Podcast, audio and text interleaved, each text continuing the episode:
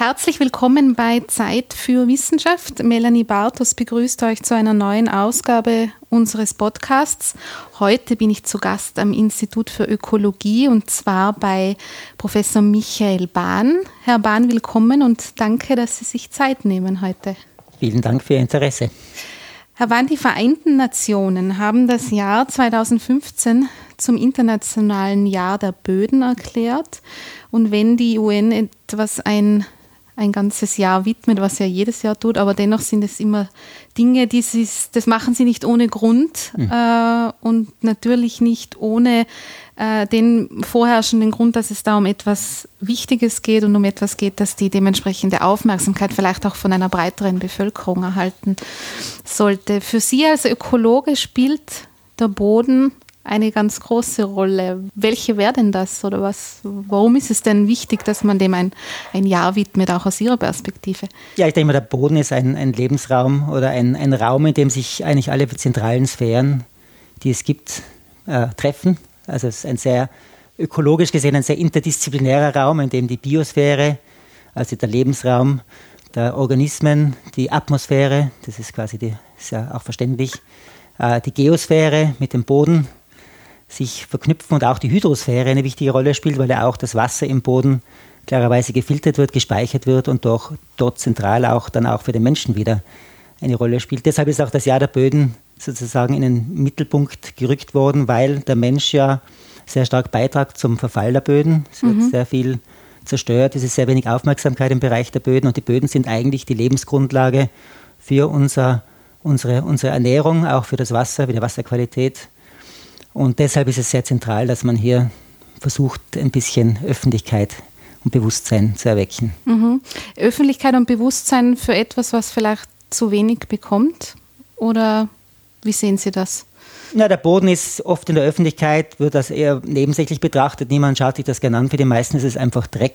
Ja? ja. Das ist auch im Film Dirt. Es gibt den Film Dirt, da geht's, man bezeichnet den Boden als Dreck, etwas Schmutziges. Mhm. Mit dem möchte man sich nicht abgeben, aber letztlich ist der Boden die Lebensgrundlage für uns Menschen auf jeden Fall. Es gibt natürlich auch die Ozeane. Mhm. Da gibt es andere Lebensgrundlagen, aber im Prinzip für das terrestrische Leben und damit auch für alles, was, wovon wir uns ernähren, was wir brauchen. Also wenn, wenn man an die Lebensmittel denkt, wenn man denkt an, an, an das Holz, das wir brauchen, sogar das Holz, das in der Vergangenheit oder in, in fossile Brennstoffe umgewandelt mhm. wurde, ist ja letztlich auch auf einem Boden gewachsen. Das heißt, alles das, was unsere Lebensgrundlage darstellt, lässt sich vom Thema Boden nicht trennen. Mhm. Und was in neuerer Zeit und in letzter Zeit, und das ist auch für mich sehr zentral, mehr in den Mittelpunkt gerückt ist, ist die Rolle des Bodens als Kohlenstoffspeicher. Wenn wir vom Klimawandel sprechen, wissen wir, die heutige Atmosphäre ändert ihre CO2-Konzentration sehr rapid aufgrund unserer, aufgrund unserer menschlichen Aktivitäten. Und man vergisst sehr schnell, dass der Boden über die Jahrmillionen eben sehr, sehr viel Kohlenstoff gespeichert hat und heute in etwa drei bis fünfmal so viel Kohlenstoff speichert wie die Atmosphäre.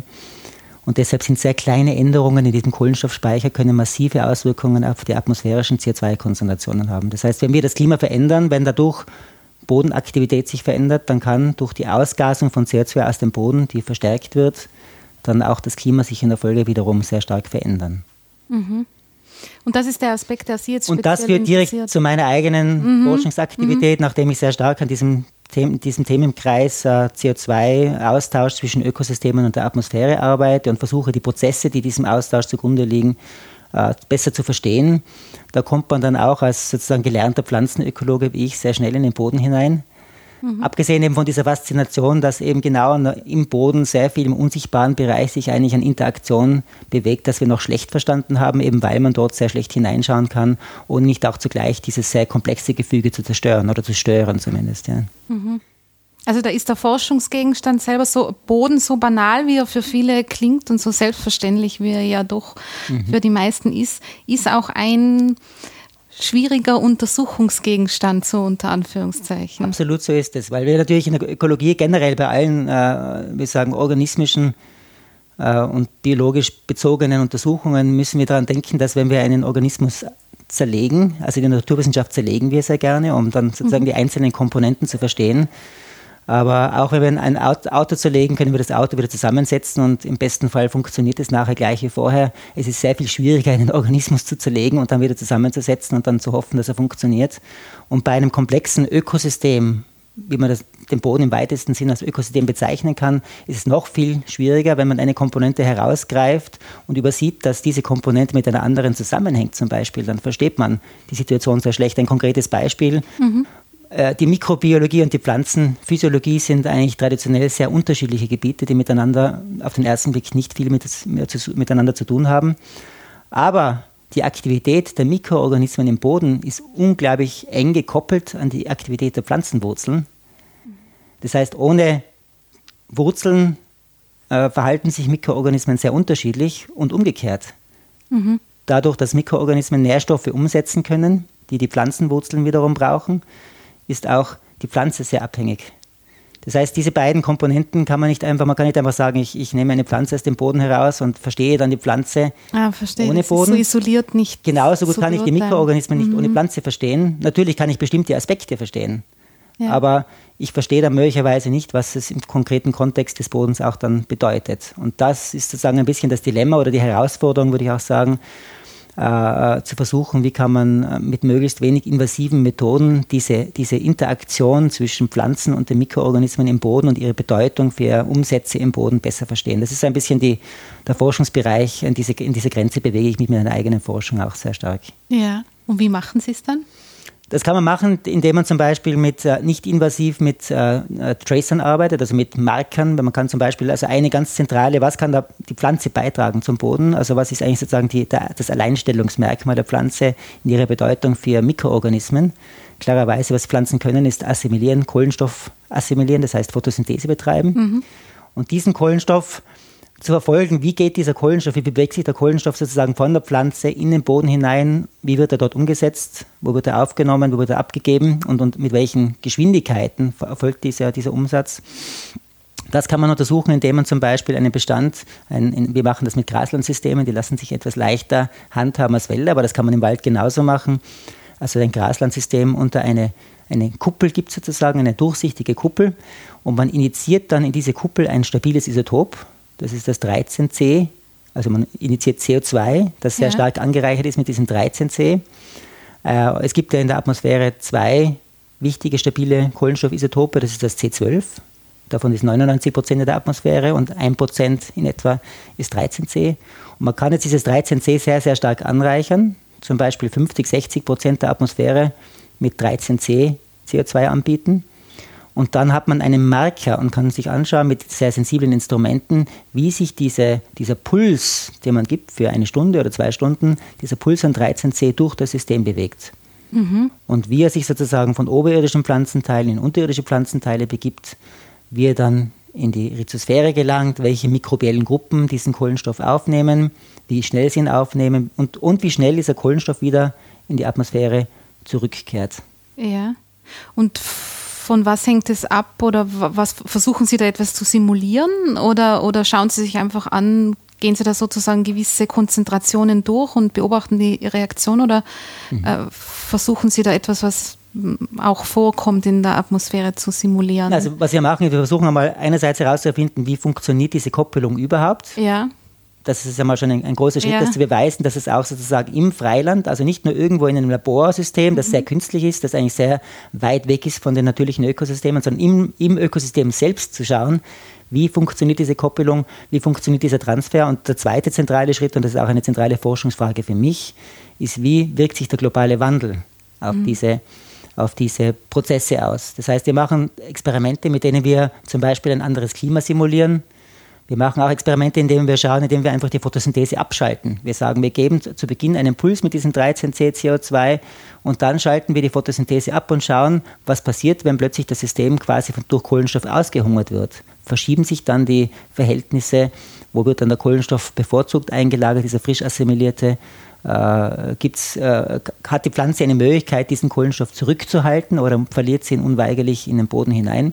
Mhm. Da hat sich zum Beispiel mit so einem Beschattungsexperiment gezeigt, dass, äh, das war sehr interessant, dass wir haben wir also eine Woche lang oder acht Tage lang so ein, ein Graslandsystem äh, komplett beschattet Also Photosynthese stoppen also haben, Sie, indem Sie einfach dem, kein Licht mehr genau, darauf lassen. Genau. Ja. Wenn wir, ohne Licht gibt es keine Photosynthese. Ja. Wir haben also sozusagen eine komplette Beschattung vorgenommen und uns dann angesehen, wie so ein unmittelbar vorgegebener Puls von 13c sich durch dieses System Pflanze-Boden bewegt. Mhm.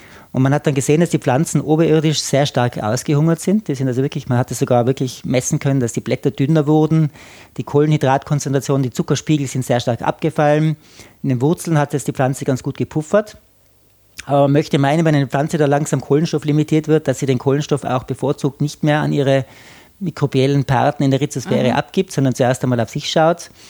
Und ein interessantes Ergebnis war zum Beispiel, dass das überhaupt nicht der Fall war. Das heißt, die Mikroorganismen hatten die Fähigkeit, sich gleich viel von diesem Kohlenstoff zu holen, ganz egal, ob die Pflanze ausgehungert war mit Kohlenstoff oder nicht. Mhm. Und das ist ein interessantes Ergebnis, das ein bisschen auch darauf hindeutet, dass man auch, wenn man von Mykorrhiza spricht, zum Beispiel, Mykorrhiza sind ja Pilze, die in enger Symbiose, man, man spricht von Symbiose mit den Pflanzen leben, weil sie einerseits Kohlenstoff bekommen mhm. und dafür im Gegenzug Nährstoffe geben. Die Pflanze hat also überhaupt keinen Nährstoffbedarf. Wenn es kein Licht gibt, dann kann sie nicht wachsen, dann braucht sie auch keine frischen Nährstoffe. Mhm. Aber sie hat keine Kontrolle darüber in dem Fall gehabt, in unserem System keine Kontrolle darüber, darüber gehabt. Das heißt auch, wenn sie Kohlenstoff limitiert war und keinen Stickstoff gebraucht war, hatte, haben sich die Mikroorganismen, die wir untersuchen konnten mit dieser Methode, äh, gleich viel Kohlenstoff geholt. Das heißt, mhm. man sieht sozusagen auch diese Frage, sozusagen, was ist Symbiose, wo endet die Symbiose, wo beginnt der Parasitismus, diese Fragen werden auch ein bisschen neu beleuchtet oder kann man neu beleuchten, wenn man, wenn man sozusagen mit solchen Methoden auch im Freiland arbeitet. Ja, das heißt, die, die, die Mikroorganismen gehen da, heißt das, dass sie irgendwie skrupelloser vorgehen oder kriegen die das gar nicht mit und machen gleichzeitig weiter, nachdem sie ja im Boden sind und die die Pflanzen oben ja sozusagen. Gut, wir können Sie natürlich nicht fragen, ob Sie es mitbekommen ja. oder nicht. Sie, sie, holen sich, was Sie bekommen. Aber was man schon auch gesehen hat, ist, dass der Umsatz, das heißt die, die Verweildauer des Kohlenstoffs in diesen Mikrobiellen, das sind im Prinzip sind das äh, Membranen, Membranen, also eigentlich Phospholipid-Fettsäuren, in denen das äh, gemessen werden kann. Mhm. Und der Umsatz dieser Membranen, würde man meinen, könnte ja vielleicht konstant bleiben, wenn sie es nicht mitbekommen würden. Aber interessanterweise hat sich gezeigt bei uns, dass dieser Umsatz in den Membranen langsamer wurde. Das heißt, die Mikroorganismen mhm. haben offensichtlich sehr wohl mitbekommen, ja. dass künftig weniger Kohlenstoff hereinkommt im System und haben deshalb ihren Umsatz in Summe verlangsamt, aber die Menge an diesem frischen Kohlenstoff, den sie aufnahmen, die war nicht verändert. Mhm. Also war durch die Pflanze nicht kontrolliert. Und das kann man natürlich dann weiterführen und sich anschauen, zum Beispiel unter Extremereignissen. Wir haben uns das sehr schön angeschaut. Ein, eines unserer Forschungs Forschungsthemen ist auch, wie wirken sich Extremereignisse, wie zum Beispiel extreme Dürre auf solche Ökosysteme aus. Und da haben wir dann schon gesehen, dass wenn wir eine extreme Dürre haben, die sehr un also sehr unnatürlich ist, sehr unüblich ist für das System. Es ist eben ein Extremereignis, das wahrscheinlich in den künftigen Jahrzehnten sehr viel häufiger auftreten wird. Äh, dann sehen wir, dass verschiedene mikrobielle Gruppen unterschiedlich darauf reagieren. Es gibt also solche Pilze, die sind deutlich äh, resistenter gegen Dürren als bestimmte Gruppen von Bakterien. Es gibt aber wieder andere Bakterien, die wiederum sehr, sehr widerstandsfähig sein können und dann auch den Kohlenstoff weiterhin auch aufnehmen. Das heißt, wir sehen, es gibt eine, also bei Dürres haben wir auch gesehen, eine deutliche Verschiebung der Dynamik des Kohlenstoffs in dieser, in dieser Schnittstelle zwischen Pflanze und Mikroorganismen. Und nur zum Verständnis jetzt nochmal, die stellen, wenn ich das jetzt als Laie formulieren müsste, äh, im Grunde eine Art Zelt mhm. auf eine Wiese.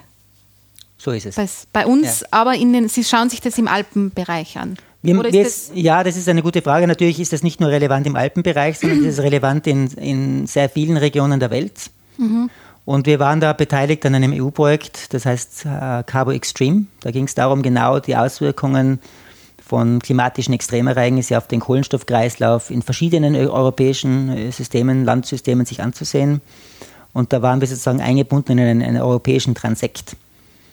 Und äh, es ist einfach wichtig, äh, sozusagen die, die Auswirkungen von Dürre in allen möglichen Systemen zu verstehen. Besonders empfindlich betroffen sind sicher mediterrane Systeme, die ohnehin schon ein bisschen am Limit sind. Was interessant ist bei unseren alpinen Systemen ist, dass die ja zum Teil äh, sehr lang relativ feuchten Verhältnissen ausgesetzt waren. Aber auch das hängt davon ab, wo sich das System befindet. Im Finchgau zum Beispiel haben wir sehr trockene inneralpine Situationen. Aber bei uns im Stubaital ist es relativ feucht. Und dann ist die Frage, wie geht ein System, das an sich diese Trockenereignisse noch nicht so kennt, wie geht das mit so einem Extremereignis um? Mhm. Und wir können dadurch Dinge lernen, die wir auch übertragen können, generell oder generalisieren können, allgemein sozusagen, welche Mechanismen äh, gibt es sozusagen bei, in Ökosystemen wirklich in situ eben vor Ort äh, in Bezug auf extreme Ereignisse, die, vor, die eben bis jetzt selten aufgetreten sind, aber mit großer Wahrscheinlichkeit sehr viel häufiger auftreten werden. Mhm. Und die Ergebnisse, die Sie dann da herausarbeiten, fließen die dann in Klimamodellierungen ein, wenn es um Klimawandel geht? Oder das ist die Idee. Die Idee ja. ist letztlich, dass wir versuchen, auch sozusagen Mechanismen besser zu beschreiben, die dann auch in Klimamodellen eine, eine, einen Platz finden. Deshalb auch unser Fokus sehr stark auf die, auf die Bodenatmung, die habe ich kurz, mhm. ganz, davor, ganz kurz angesprochen. Mhm. Die Bodenatmung ist sozusagen als Fluss für die Klimamodelle insofern sehr relevant, weil die Bodenatmung die größte Quelle an CO2 aus terrestrischen Ökosystemen darstellt. Also man weiß, im, im Jahr werden ungefähr 120 Gigatonnen, das sind Petagramm, Gigatonnen an Kohlenstoff durch die Photosynthese in Landökosystemen aufgenommen und in etwa die gleiche Menge wird wieder freigesetzt. Und von dieser Menge sind in etwa 80 Prozent stammen aus dem Boden. Mhm. Also es ist eine sehr, sehr große Menge. Ja. Und deshalb haben natürlich Klimamodelle nicht den unmittelbaren Bedarf, aber wenn Sie die Prozesse abbilden wollen, müssen Sie natürlich diese wesentlichen Komponenten besser erfassen. Und deswegen ist auch ein großes Anliegen, sich anzuschauen, wie reagiert zum Beispiel diese Bodenatmung, also die CO2-Freisetzung aus Böden, wie reagiert die auf Klimawandel? Wird dann mehr oder weniger freigesetzt, weil ein 10%, eine zehnprozentige Änderung nur dieser, dieser Menge an aus den Böden freigesetzten CO2 entspricht genau der Menge, die wir derzeit anthropogen freisetzen. Das heißt, wir mhm. würden quasi diesen anthropogenen Effekt verdoppeln auf das Klima, also eine Rückkoppelung. Zum Beispiel, indem wir durch Klimaerwärmung tauen Permafrostböden auf, ja. die beginnen zu atmen oder setzen auch Methan frei, ja, je nachdem, in welcher Phase sie sich befinden. Und angenommen, das führt zu einer zehnprozentigen Erhöhung der globalen Boden-CO2-Emissionen, dann heißt das, dass wir quasi diesen Klimaeffekt verdoppeln. Mhm. Achso, also das heißt, es entstehen aufgrund der Erwärmung durch den Klimawandel dann neue, neue Böden sozusagen, die diesen, die diesen Effekt mit sich bringen, den Sie jetzt geschildert haben. Es entstehen keine neuen Böden, die Böden existieren ja bereits, ja, aber die Böden aber sind sozusagen bis jetzt im Permafrost ja. gefroren. Und mhm. wenn sie gefroren sind, ist die, die, es gibt immer noch mikrobielle Prozesse, die auch bei sehr tiefen Temperaturen ablaufen können, aber die sind sehr, sehr langsam im Verhältnis. Mhm. Das heißt, erst wenn ein Boden auftaut, wird eigentlich genügend, ist genügend Energie auch vorhanden, um, um Umsatzprozesse sicherzustellen. Das heißt, erst dann kommt es zu einer Aktivität, des, einer deutlichen Aktivität des Bodens mhm. und auch zu einer deutlichen Freisetzung von Treibhausgasen.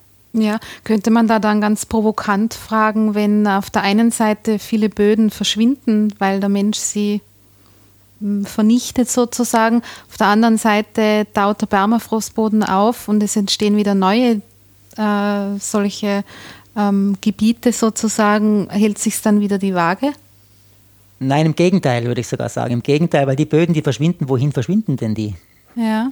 Die lösen sich zum Teil buchstäblich in Luft auf um es jetzt sehr plakativ zu sagen, ja. weil natürlich der Humus sehr viel Kohlenstoff speichert, sehr viel CO2 speichert.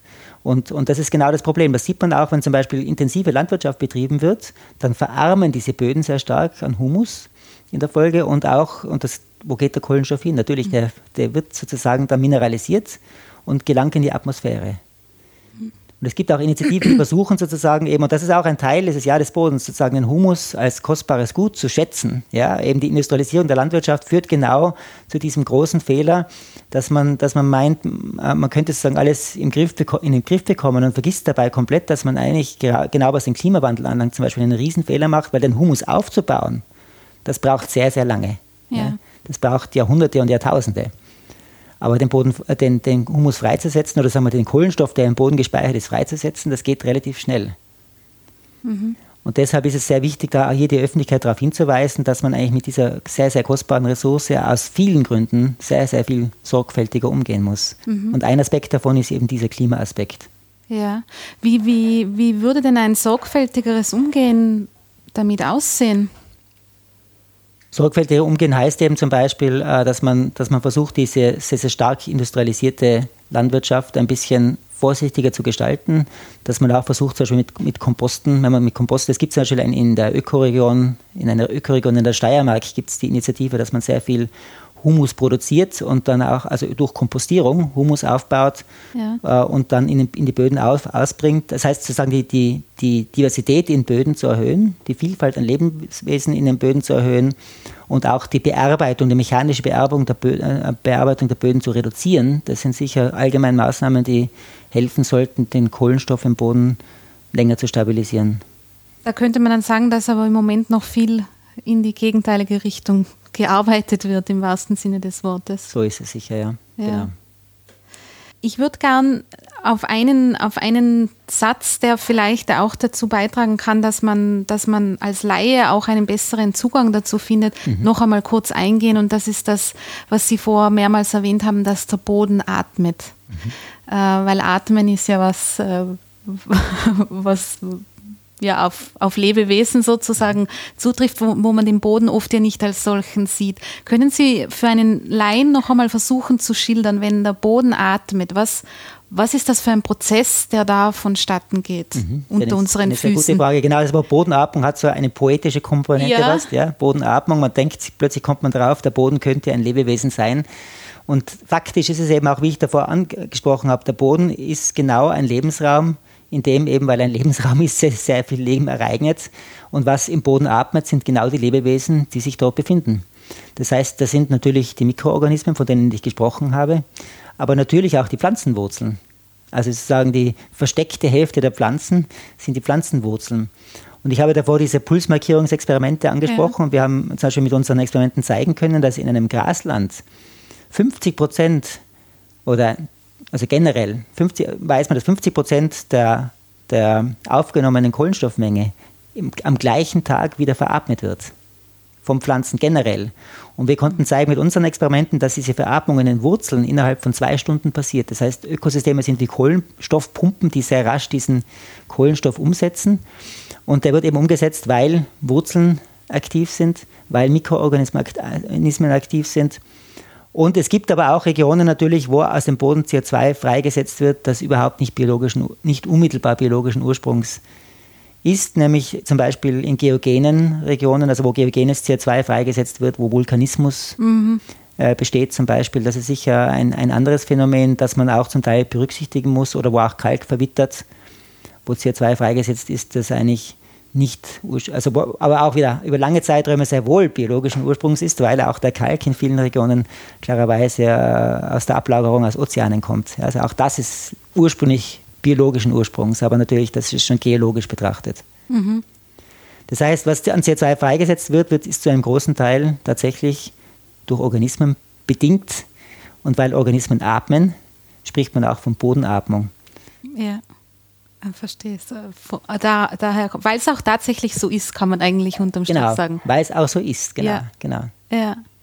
Und das ist aber ist auch eben genau, da kommen, wir, da kommen wir auch schön zum Anfang zurück. Im Grunde, eben der Boden ist mehr als nur irgendwas Dreckiges sozusagen, ja. was irgendwie nicht lebendig wäre, sondern der Boden ist ein unglaublich lebendiger Lebensraum. Und wenn man sich denkt, in einer Handvoll Erde, was da, wie viele Millionen an Organismen, also die Diversität im Böden ist ja un unglaublich hoch. Das ist kaum vergleichbar, weil eben sehr kleine Organismen relativ wenig Platz brauchen und dadurch sich in sehr viel größeren Diversitäten ausbilden können. Das heißt, die Artenvielfalt in Böden ist noch gar nicht richtig beschrieben. Das, da kommt man erst langsam in, die, in diese Richtung. Also was das, die Mikroorganismen was, was die Mikroorganismen ja. anlangt, ja genau. Aber auch Nematoden, ganz kleine, äh, ganz kleine Organismen, die sind sozusagen in sehr großen Mengen und auch in sehr großer Vielfalt im Boden vorhanden. Mhm. Der Boden ist ein, riesen, ein, ein riesiger Lebensraum. Ja. Ja, ich habe gerade äh, ein Podcastgespräch geführt aus der Mikrobiologie, die sich mhm. mit einzelligen Parasiten im Boden befasst. Also das ist passt das genau, passt zum, Thema, genau ja, zum genau, Thema, ja. Genau. Äh, ist diese, kann man dann sagen, dass für ähm, die mikrobielle Vielfalt ist ja an und für sich was Positives, was Gutes, äh, ist dann auch auf einem Boden, wenn wir diesen industriellen Aspekt im Hinterkopf haben, äh, gut, wenn dort auch eine Pflanzenvielfalt herrscht? Das ist eine sehr gute Frage. Natürlich, die Pflanzenvielfalt ist ein Teil der Vielfalt, der, des, der Vielfalt sozusagen, die auch die Bodenvielfalt, die, die Vielfalt der Bodenorganismen bestimmt. Also haben wir zeigen können, dass rein die Merkmale von Pflanzenarten, also zum Beispiel wie, wie Wurzeln, welche Merkmale Wurzeln haben, äh, sie sehr stark mitbestimmen können. Und die Wurzeln haben eben eigene Strukturen, die haben auch eigene Ausscheidungen, das sind sogenannte Exudate, mhm. mit denen sie zum Beispiel die Nährstoffaufnahme sich erleichtern, aber auch spezifisch äh, Mikroorganismen in der Rhizosphäre zu einer bestimmten Aktivität motivieren, anregen, indem sie sie füttern sozusagen, eben wie davor schon erwähnt. Und man weiß inzwischen auch, dass eben je nachdem, welche Pflanzenarten sich auf einem Boden befinden, sich auch entsprechend eine unterschiedliche Rhizosphäre ausbilden kann. Also diese beiden äh, mhm. Welten sind nicht getrennt, sondern sehr eng auch, was ihre Diversität anlangt, sehr eng gekoppelt. Ja. ja. Das heißt, wenn man, wenn man Pflanzenmerkmale verändert, und das haben wir auch zeigen können für verschiedene Graslandökosysteme in Europa, da haben wir untersucht, wie, wie wirkt sich äh, die Zusammensetzung der Pflanzenarten auf die mikrobielle Zusammensetzung aus und vor allem die Aktivität dieser Mikroorganismen, dann sieht man, dass man eigentlich mit Pflanzenwurzelmerkmalen auch äh, ganz gut vorhersagen kann, wie zum Beispiel die Nährstoffumsätze dieser Mikroorganismen aussehen. Mhm. Und dadurch kann man, würde ich sagen, allgemein sicher festhalten, dass die Diversität der Pflanzen und die Diversität der, der, der Mikroorganismen eng gekoppelt sind. Wobei das nicht einseitig ist, klarerweise auch umgekehrt. Es gibt eine Koevolution, bestimmen die Mikroorganismen auch mit, welche Pflanzenarten welchen Erfolg haben. Das gilt zum Beispiel besonders für invasive Arten. Das ist ja ganz interessant. Also ja. diese äh, Neophyten, die als äh, fremde Arten in Lebensräume hineinkommen, da hat man sich oft gewundert, wie kann es sein, dass bestimmte Neophyten so besonders erfolgreich sind. Und es hat eine Reihe von Studien gegeben, die gezeigt haben, dass die, sozusagen der neue Lebensraum, in dem sich dieser Neophyt ansiedelt, dass der im Grunde ähm, sehr stark die Pflan die, diese Pflanzen von, ihrem, von der biologischen Kontrolle aus ihrem ursprünglichen Lebensraum entkoppelt. Das heißt, die sind zu Hause, wo sie wohnen, mit bestimmten Pathogenen zum Beispiel in Assoziation und die Pathogenen kontrollieren schon, dass die Pflanze sich nicht zu stark entwickelt und das ist günstig im Wettbewerb mit anderen Pflanzen. Mhm. Wenn die Pflanze jetzt woanders hinkommt, dann geht sie sozusagen der Kontrolle, entkommt sie der Kontrolle der eigenen Pathogene im eigenen Lebensraum und hat dann plötzlich einen Wettbewerbsvorteil und kann sich sehr viel rascher und stärker etablieren. Mhm. Also wir sehen, diese beiden mhm, Kosmen sind sehr eng, diese beiden Welten sind sehr eng miteinander gekoppelt und auch hier sehen wir eben, dass ein menschlicher Eingriff oft zu kurz gegriffen ist, wenn, man meint, man brauchte nur irgendeine Art wo einführen und das hätte nur Vorteile, übersieht man sehr häufig, dass dann eben im verborgenen Bereich des Bodens zum Beispiel mhm. wichtige Kontrollmechanismen äh, äh, eine Rolle spielen, die das System in Summe zentral beeinflussen können. Ja. Wie in dem Fall den Wettbewerb zwischen Pflanzenarten, der sehr stark auch durch äh, durch Bodenorganismen. Ich habe jetzt ein Beispiel mit Mikroorganismen gebracht. Das gilt genauso gut für Herbivore, also wurzelessende Kleinlebewesen, ja. die genauso gut den Wettbewerb zwischen Pflanzen deutlich beeinflussen können. Mhm. Also da wird dieses eigentlich positive Wettrüsten für beide Seiten einfach äh, in seinem natürlichen Ablauf gestört. Ja, und es ist nur, nicht nur ein Wettrüsten, es ist ja auch viel Kooperation. Ja. Es gibt ja auch im Boden viel Kooperation, ja. das muss man auch sehen. Mhm. Wie zum Beispiel das Beispiel der Mykorrhiza, auch da habe ich ein bisschen die parasitische Komponente betont, aber natürlich, die Mykorrhiza ist ein ganz wesentlicher Bestandteil, dass Pflanzen eben sich äh, mit Nährstoffen versorgen können, mit Wasser versorgen können. Und auch diese Assoziationen darf man nicht außer Acht lassen, die spielen eine wichtige Rolle. Und man hat, es gibt auch eine Studie, die gezeigt hat, dass zum Beispiel die Diversität an Mykorrhizen, Mykorrhiza-Arten im Boden die Pflanzenartendiversität beeinflussen kann. Mhm. Aber dann sind ja Monokulturen ganz schlecht für das, was das, was das, was wir jetzt besprochen haben. Betrifft. Ganz schlecht für die Vielfalt des Bodens, klarerweise. Ja. Natürlich industriell sehr, sehr viel effizienter nutzbar, das ja. darf man auch nicht vergessen. Deswegen haben sie sich auch durchgesetzt. Ja. Man kann also mit sehr relativ wenig finanziellem Einsatz relativ viel an Ertrag herausholen mit einem bestimmten Preis. Mit dem Preis des Verlusts an Diversität, mit dem Preis des Verlusts an, an, an Humus mhm. und dieser äh, Klimapufferung. Und das sind natürlich Dinge, die, äh, die längerfristig gesehen sehr, sehr negativ sich auswirken können. Aber ist, deshalb ist das Thema der Nachhaltigkeit auch so lange sozusagen in aller Munde gewesen, weil also nachhaltig ist so ein System sicher nicht. Ja. ja. Wenn Sie jetzt äh, durch die geografische Lage sozusagen in der wir uns hier befinden, ähm, Sie Ihren Fokus ähm, schon auch äh, auf den Alpen haben. Gibt es da Besonderheiten, äh, die dieses Ökosystem hier bei uns betreffen? Ja, ich denke, die Alpen haben in vieler Hinsicht sind sie ein sehr spezielles, äh, spezieller Lebensraum. Erstens dadurch, dass wir auf sehr kleinem Raum sehr, sehr viele unterschiedliche Vegetationszonen haben, weil wir eben sozusagen mhm. kleinklimatisch sehr unterschiedliche Situationen vorfinden und eigentlich dadurch auch äh, sozusagen ein bisschen den Klimawandel mit simulieren oder mit beobachten können. Äh, zugleich sind diese Systeme sehr sensibel, weil sie eben häufig im Hochgebirge zum Beispiel aufgrund ihrer sehr kurzen Vegetationsperiode, sehr kühler, äh, ungünstiger Bedingungen entsprechend schon ziemlich am Limit sind. Also man kann sich anschauen, sozusagen, wie funktionieren Systeme, die in ihre Grenze kommen. Das ist auch rein für die Biologie, schon im Prinzip auch für die Ökologie ein hochinteressantes Thema Sie werden natürlich auch einfacher. Im Gletschervorfeld haben wir viel einfachere Systeme zum Beispiel als in mhm. tieferen Lagen. Das heißt, man kann eine sehr große Vielzahl von äh, Studien oder Versuchsobjekten, um es jetzt sozusagen wissenschaftlich zu formulieren, hat verschiedene Versuchsobjekte, die man betrachten kann im Vergleich, von sehr komplex bis sehr relativ einfach und unter verschiedenen Umständen auch äh, verschiedentlich den Klimawandel ausgesetzt. Und das ist natürlich ein, ein hochspannendes Gebiet, wo als sozusagen ein Freilandlabor ent, entstanden ist, das man für die Forschung sehr gut nutzen kann. Mhm. Und deshalb ist in meinen Augen auch der Alpenraum ein besonders lohnender äh, abgesehen von der Schönheit der Umgebung, in der man ja. arbeiten kann, ein sehr, sehr lohnender Bereich, weil man einfach wissenschaftlich sehr viele Dinge im Detail erforschen kann, äh, die man vor Ort erforschen kann, ohne ein Labor zu benötigen. Mhm. Weil die Schwierigkeit in der Ökologie ist ja immer ein bisschen sozusagen die Komplexität in den Griff zu bekommen. Und, äh, und, und das dann noch dazu unter realistischen Bedingungen zu tun, das ist die große Herausforderung. Und wenn man hinausgehen kann hinter der Haustüre sozusagen und ein Ökosystem in Reichweite hat, das man besuchen kann und, und überprüfen kann, dann denke ich mal, hat man da viel mehr Möglichkeit, äh, äh relevante Aussagen auf, auf, öko, auf ökologischen, Maßstäben, ökologischen Maßstäben wie ökosystemaren Maßstäben zu treffen. Mhm. Jetzt steht die warme Jahreszeit vor der Haustür. Ich nehme an, dass sich Ihre Untersuchungen dann doch wohl auf diese Zeit konzentrieren. Was, was sehen Sie sich denn heuer an? Ja, erstens muss ich sagen, natürlich die Zeit, äh, auch die kalte Jahreszeit ist eine sehr wichtige Jahreszeit, ja. in der sehr viel passiert und auch da machen wir ein bisschen äh, an Forschung. Es geht ja auch darum, zum Beispiel sich anzusehen, wie veränderte Schneebedeckungsdauer, die ja auch Aha. prognostiziert, die sich auswirkt auf ja. Prozesse und im ja. Winter passiert mehr, als man sich so denkt. Mhm. Wir haben dieses Jahr äh, eine Reihe von Projekten laufen. Wir starten, wie, ich schon erwähnt habe davor, uns geht es sehr stark um diese Frage der Klimaextreme. Wie wirken sich Klimaextreme auf Ökosysteme aus?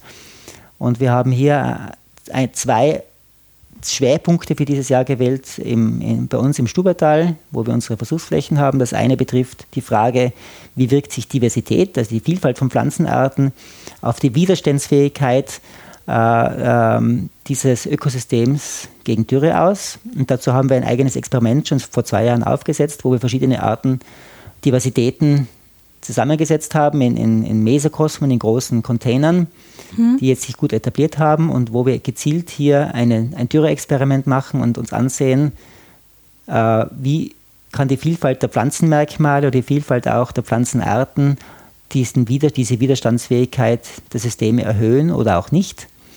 Und dazu sehen wir uns dann eine Reihe von Parametern an und schauen uns unter anderem auch an, wie sich der Kohlenstoff im System bewegt mit solchen Pulsmarkierungsexperimenten. Zweitens haben wir jetzt aber auch einen, eine neue Schiene begonnen mit einem neuen Projekt, wo wir über das Grasland hinaus in den Wald gehen wollen. Mhm. Weil eine zentrale Frage der Zukunft ist ja nicht nur, sagen, wie spezifische Ökosysteme an sich durch Extremereignisse geprägt werden, sondern vor allem auch, wie sich äh, die Interaktion zwischen Landnutzungswandel und Klimaextremen auswirkt. Man muss davon ausgehen, dass vermehrt Klimaextreme auftreten, dass Bauern zum Beispiel äh, ihre Flächen einfach auflassen werden. In der Berglandwirtschaft ist es so, dass es ohnehin der Grenze der Rentabilität ist schon, es ist viel Idealismus mhm. dabei. Und äh, was passiert dann, wenn ein Ökosystem aufgelassen wird, eine, eine Wiese, eine Bergwiese aufgelassen wird, die dann brach fällt und sich in der Folge dort ein Wald bildet? Man weiß heute noch, es gibt fast keine vergleichenden Studien bis heute, weltweit gesehen, wie sich Landnutzungswandel sozusagen auswirkt auf die Widerstandsfähigkeit gegen Extremereignisse, gegen klimatische Extremereignisse.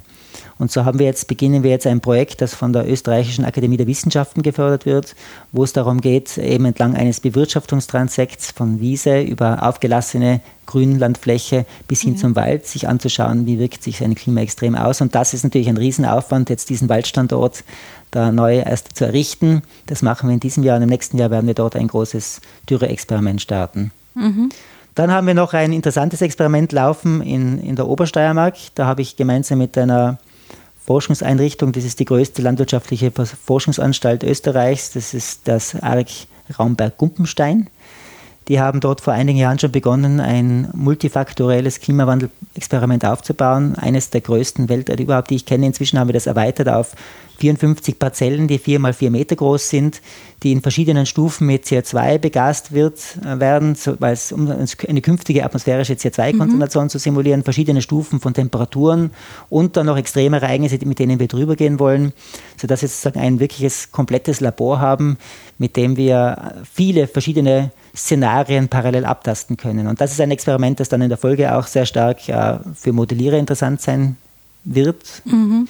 weil es eben sozusagen äh, so Oberflächen, Response Surfaces sagen wir, also so Oberflächen der Reaktion äh, mehrdimensional abbilden wird können, wo wir sagen können, okay, in einem künftigen Szenario, wenn es eineinhalb Grad wärmer wird, aber 300 ppm mehr CO2 in der Atmosphäre, wie reagiert dann das System auf ein Extremereignis zum Beispiel? Mhm. Und das beginnen wir, da sind wir gerade dabei, das aufzusetzen und ich hoffe, dass wir in der Folge auch dort noch viel mehr Aktivität entwickeln können, weil ich sehe dort sicher auch eine äh, eine wichtige Zukunft auch für, die, für diesen Bereich der Forschung. Mhm. Das, da Sie, machen Sie aber viele, viele verschiedene Forschungsprojekte oder Arbeiten, die Sie da. Ja, man tut, was man kann. Ja, das ist ein gutes Stichwort. Man tut, was man kann. Äh, warum machen Sie denn so viel oder was Sie können? Ist das, äh, wie sind Sie zu dem Bereich gekommen? Weil Sie haben kurz erwähnt, glaube ich, Pflanzenökologe. Wie sind Sie denn sozusagen dann unter die äh, unter die Erde äh, reingekommen. Ja, die Dinge entwickeln sich, wenn man so vor sich hingeht. Ich denke mhm. mal, es ist vieles, äh, auf viele Dinge stoß, stößt man sozusagen im Laufe der Zeit. Viele Dinge werden erst möglich, indem neue Technologien entwickelt werden. Zum Beispiel die Untersuchung, die wir machen mit, diesem, mit dieser Pulsmarkierung und der Verfolgung mhm. dann der Flüsse von Kohlenstoffaufnahme durch die Photosynthese bis in die Veratmung hinein. Das, ist, das war bis vor wenigen Jahren technisch gar nicht möglich. Das sind eigene Laser, die sehr, sehr sensibel sind, die ins Freiland zu bringen vor Ort und das zu machen. Das, da, da braucht man einmal ein Gerät, das überhaupt äh, das machen, mit dem man das machen kann und auch eine Infrastruktur, mit der das möglich ist. Das heißt, äh, das war erst vor wenigen Jahren möglich und so sozusagen treibt die Wissenschaft einerseits auch die, die Möglichkeit an, aber natürlich die große grundlegende Frage ist schon die natürlich, wie, wie Ökosysteme auf globale Veränderungen reagieren. Und das hat mich eigentlich immer schon seit Beginn meines Studiums, würde ich sagen, mhm. interessiert. Und dieses Thema verfolge ich bis heute herauf natürlich. Und dann ergeben sich, während man geht, eben immer wieder neue Fragen. Man stößt auf neue Rätsel und versucht diese Rätsel mit den Gegebenheiten, mit den Möglichkeiten möglichst gut zu lösen und zu beantworten. Wenn Sie sich schon so lange mit dieser Thematik beschäftigen, äh, was würden Sie denn sagen, wenn Sie, ähm, würden Sie eine Prognose wagen, wo, wo, wo Sie sich, wo, wo wir uns dahin bewegen, weil ich denke, dass Sie oft ja nicht sehr positive Befunde haben, oder?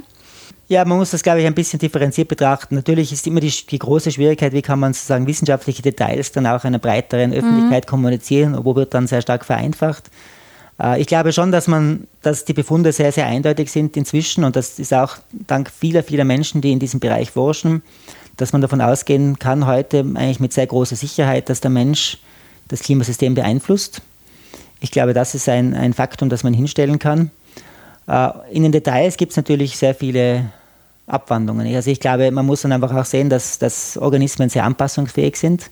Mhm. Für mich ein interessantes Beispiel war zum Beispiel ein Film, den ich gesehen habe über Tschernobyl, wo man sieht, dass jetzt äh, dort sehr, sehr große Wolfpopulationen sich ja. ausgebreitet haben. Das heißt, nicht alles, was für den einen Organismus schlecht ist, muss für alle Organismen schlecht sein. Und als, als Biologe glaube ich sozusagen auch ein, ein, bisschen an die Resilienz biologischer Systeme in Summe. Das heißt, ich mhm. glaube schon, dass auch mit sehr starkem Klimawandel der voranschreiten wird, ja, auch dass dann trotzdem sehr viele Organismen überleben werden, sich neu entwickeln werden.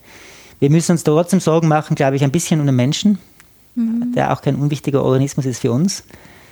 Äh, und wir müssen uns auch Sorgen machen natürlich über unsere Verantwortung, die wir als Mensch auch haben, äh, gegenüber anderen Organismen. Und in dem Sinn denke ich, wir müssen ein bisschen unser Handeln auch darauf ausrichten, zu versuchen, diese Dinge, die wir aus Unwissen begonnen haben, in eine schlechte Richtung zu lenken, in eine ungünstige Richtung zu lenken, dass wir hier ein bisschen gegensteuern und versuchen, äh, den Bedarf, den wir als Menschen haben, ein bisschen mit den ökologischen erforderlichen Erfordernissen besser in Einklang, Einklang zu bringen. Ich glaube, das ist eine wichtige Herausforderung und da braucht es in allen Bereichen noch viel mehr Detailwissen auch. Ja.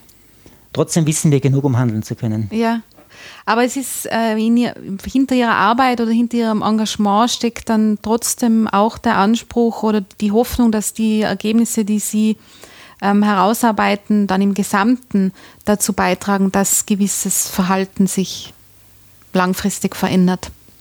Also ich glaube schon, ich glaube, der, der erste Grund, warum man Wissenschaftler wird, ist, dass man neugierig ist. Also ich glaube, die Neugier hat noch nichts mit einer Handlungsanleitung zu tun, sondern das ist einfach eine, eine Quelle, die für sich, denke ich mir, sehr wertvoll ist und ich glaube, sicher ein zentraler Antrieb ist. Ich glaube, man macht nicht, und auch gute Wissenschaft ist sozusagen nicht äh, nicht äh, von den Ideen. Es, man hat Hypothesen, man glaubt sozusagen, man weiß, was herauskommen könnte, die man kann man prüfen und wenn das Gegenteil herauskommt, dann ist es auch gut. Ja? Also es gibt keine, kein schlechtes Ergebnis. Deswegen muss man ein bisschen aufpassen. Ja, mhm. äh, ich glaube, die Grundlagenforschung muss nicht zielgerichtet sein und die kann auch oft sehr sinnlos wirken nach außen hin und trotzdem ganz wichtige, in der Folge sehr wichtige ja. Erkenntnisse mit sich bringen, die dann in der Folge wieder sehr handlungs- oder anwendungsorientiert sein können. Also ich glaube, man muss ein bisschen da differenzieren. Trotzdem natürlich habe ich, wenn man in dem Bereich arbeitet und mit, der, mit dem globalen Wandel konfrontiert ist, sieht man natürlich auch sehr, sehr deutlich, äh, dass vieles in eine schlechte oder ungünstige Richtung läuft, jetzt was eben unseren Umgang mit den Ressourcen, mit den Ökosystemen, mit dem, mit dem Klima und so weiter anlangt. Aber und da glaube ich, da müssen wir, da haben wir einen guten, können wir einen guten Beitrag leisten. Das glaube ich schon, indem wir einfach unser bestes Wissen nach besten Möglichkeiten versuchen zu kommunizieren. Mhm. Ist denn, wenn ich das fragen darf, äh, sind, was spielt das für Sie, die Natur jetzt, äh, dann in Ihrer, für Sie privat für eine Rolle oder der Boden, wenn wir schon über den sprechen? Also die Natur spielt für mich privat eine sehr große Rolle. Ich bin sehr gerne in der Natur, deshalb bin ich auch immer noch so, so gerne in Innsbruck, sehr gerne in Innsbruck, weil ja. die Natur einfach sehr präsent ist im Raum von Innsbruck. Ich selber wühle ganz gerne ab und zu im Boden, bin jetzt äh, nicht unbedingt versessen auf dem Boden. Also ich muss mich nicht immer im Boden wühlen, aber ich habe ab und zu ein bisschen gegärtnert oder wir bauen auch, haben eine Zeit lang Gemüse angebaut, mhm. ein bisschen. Ich denke mal, das sind schon auch wichtige Aktivitäten, weil man ein System oft viel besser versteht, wenn man ja, es eben, begreift. Ja. Ja. Herr Bahn, dann danke ich Ihnen ganz herzlich für das interessante Gespräch. Sehr gerne. Danke für, das, für den Besuch. Ja, gerne.